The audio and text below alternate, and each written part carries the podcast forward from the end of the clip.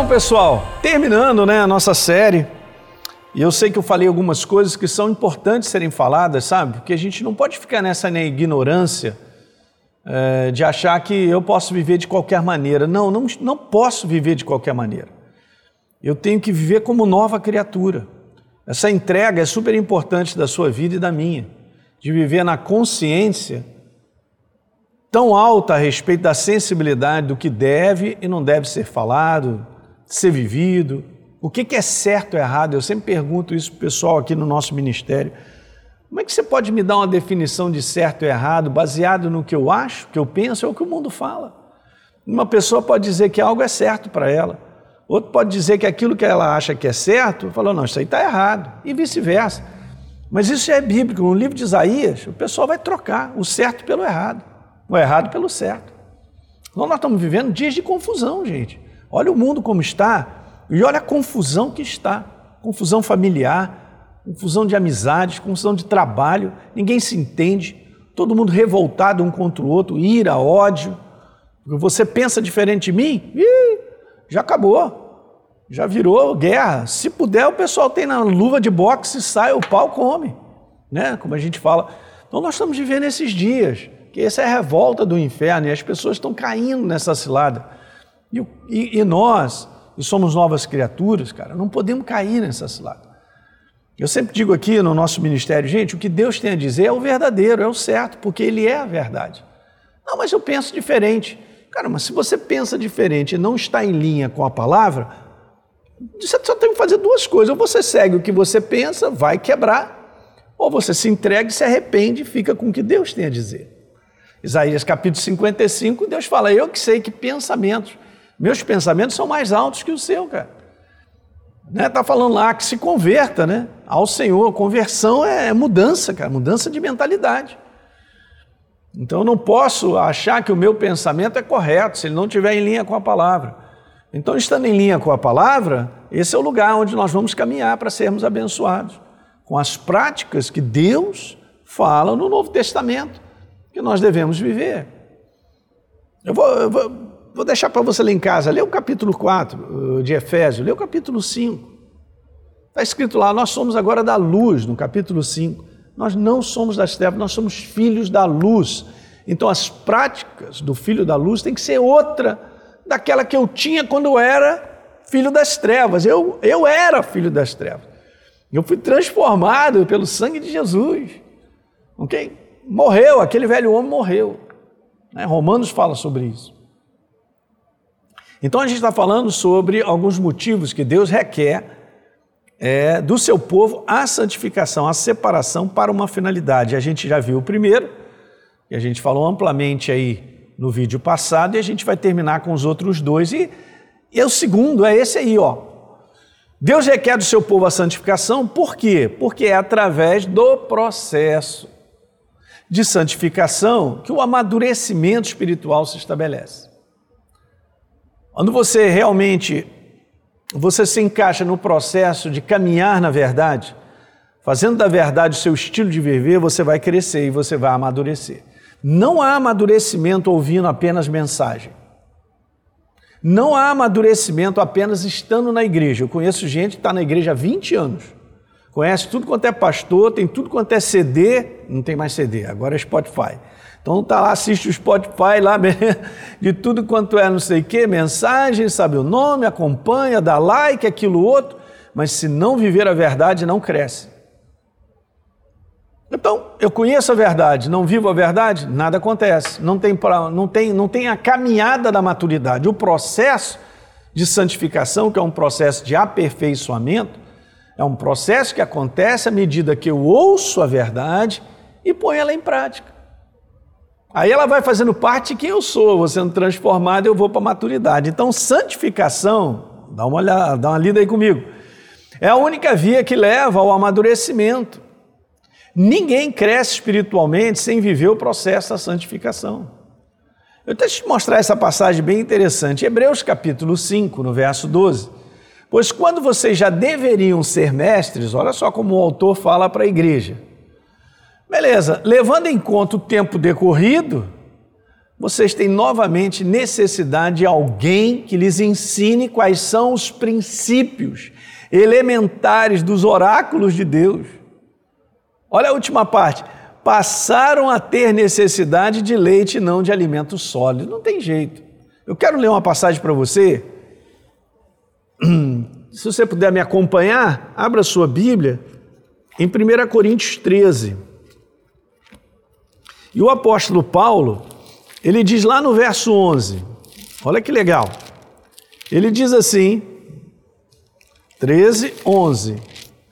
Quando eu era menino, eu falava como menino, sentia como menino, pensava como menino.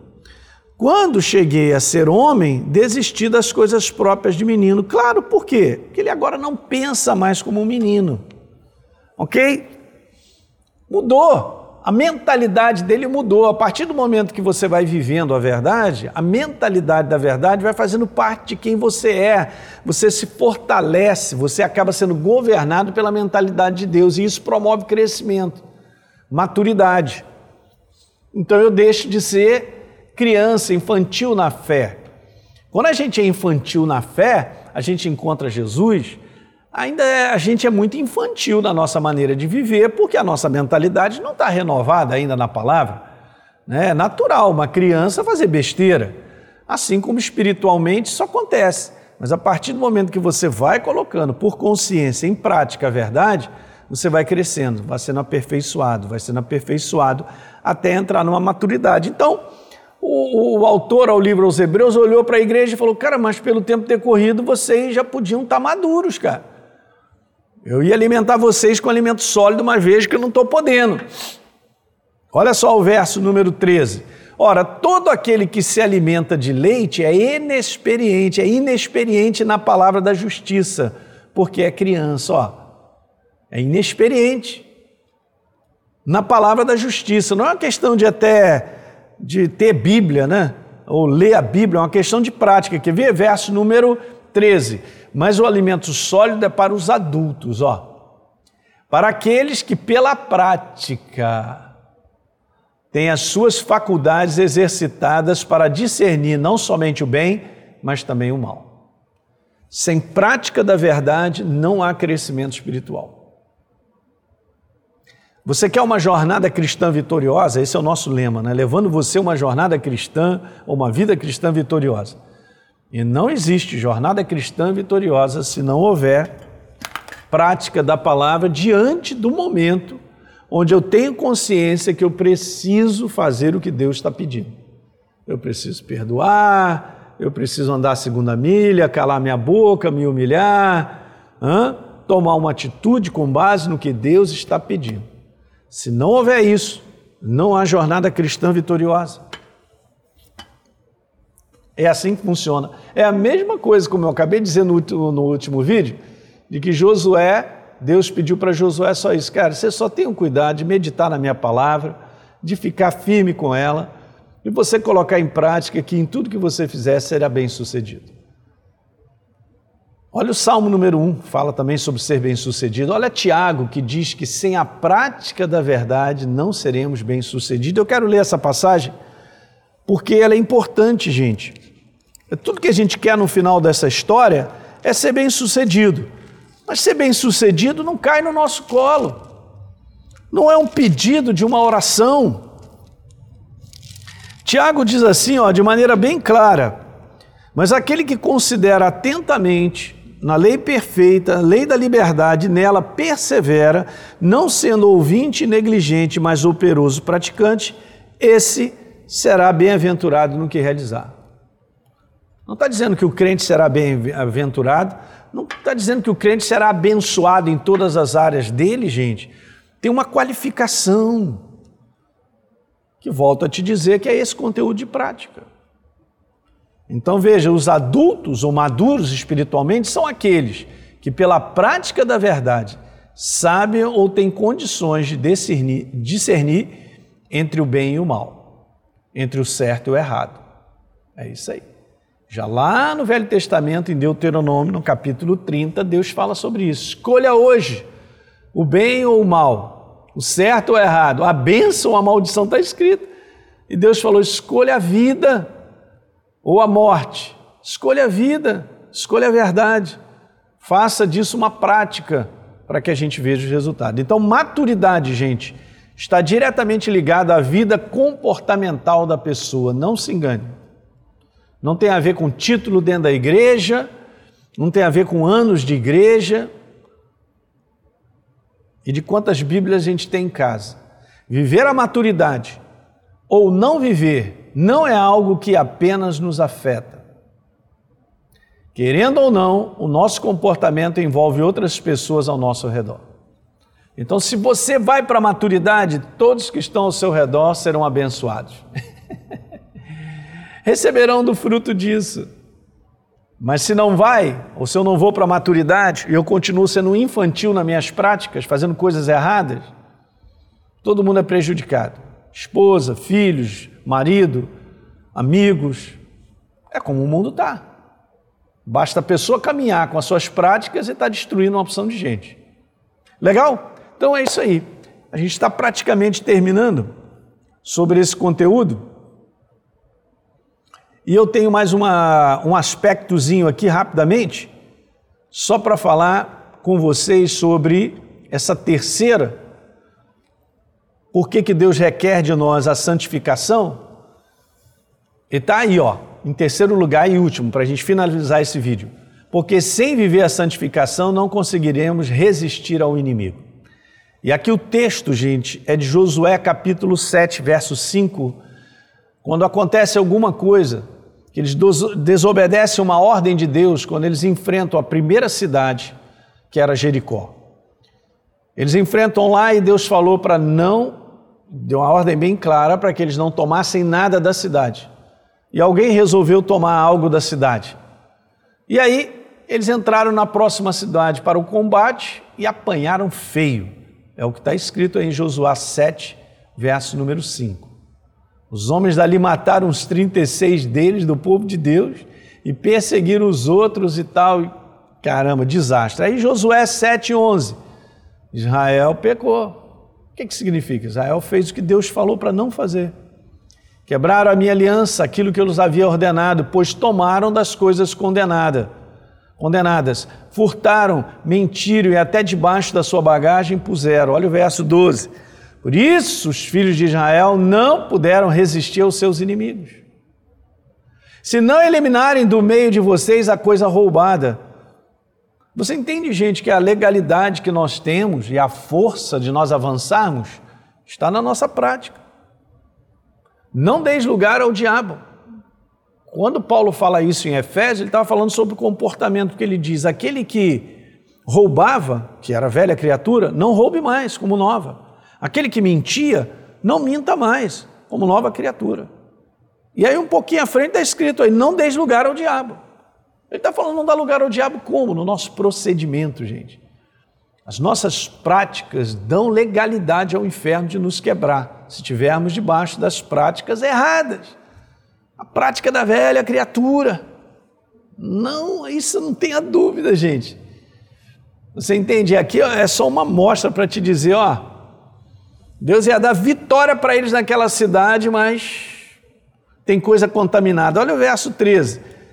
Levante-se, santifique o povo e diga: santifiquem-se para amanhã, porque assim diz o Senhor, Deus de Israel. Há coisas condenadas no meio de vocês, ó Israel. Vocês não poderão resistir aos seus inimigos enquanto não eliminarem do meio de vocês as coisas condenadas.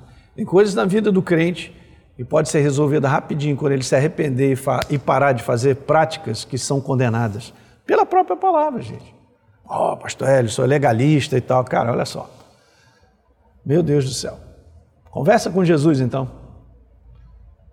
É bom a gente conversar com Jesus e ver se realmente o que a gente está fazendo é de acordo com a palavra dele, porque vai incomodar o nosso coração, não tenha dúvida. Se você mantém o teu espírito sensível no momento em que você errar, e eu também, eu já sei, me arrependo, eu me entrego a ele e falo, Senhor, eu me arrependo, eu te peço perdão e tal, beleza. E a gente muda. Arrependimento, gente, é o segredo de botar a gente no prumo, de botar a gente no caminho onde Deus vai nos abençoar. Mas não tem como viver. Não tem mesmo. vivendo de maneira condenada por práticas que não fazem parte mais da nova criatura? Ei, eu não poderei resistir ao inimigo. Eu vou repetir bem claro isso, gente. Eu não poderei resistir ao inimigo. Estou na mão dele, ele está me quebrando. e não tem esse negócio, Satanás sai no nome de Jesus. Não tem. O que vai fechar é a prática. É quando eu fechar a porta da prática. Eu me arrepender. Arrependimento fecha as portas de legalidade para o inferno. Vou repetir: arrependimento genuíno, que faz com que eu e você mudemos o nosso comportamento, fecha as portas de legalidade para o inimigo. É só o que eu tenho para te falar. Medite nisso e pense. Arrependimento. Só isso. E Deus não pode fazer nada enquanto não houver arrependimento. Não é verdade? Ele já, ele já conquistou a salvação para todos. Todos são salvos? Não. Muita gente ouve a verdade e não se arrepende. Não se arrependendo, não tem salvação. Porque tem a nossa colaboração, a nossa parte, né? Então é muito importante. Vencer o inimigo não é uma questão de só colocar em prática o meu direito, é preciso também colocar em prática o meu dever. Vencer o inimigo sem manter uma vida própria diante de Deus a unção de Deus fica bloqueada de agir a nosso favor quando nós precisamos. Xiii. Tá aí, ó. Lê aí comigo.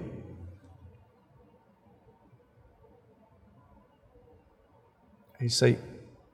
Legal, pessoal? Então, esse é o meu coração, passando para vocês e ensinando a nós caminharmos da maneira própria.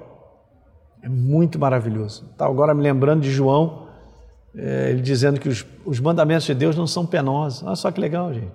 É isso aí. Vamos andar com Ele. Vamos caminhar na Sua palavra. Vamos, vamos nos arrepender de coisas.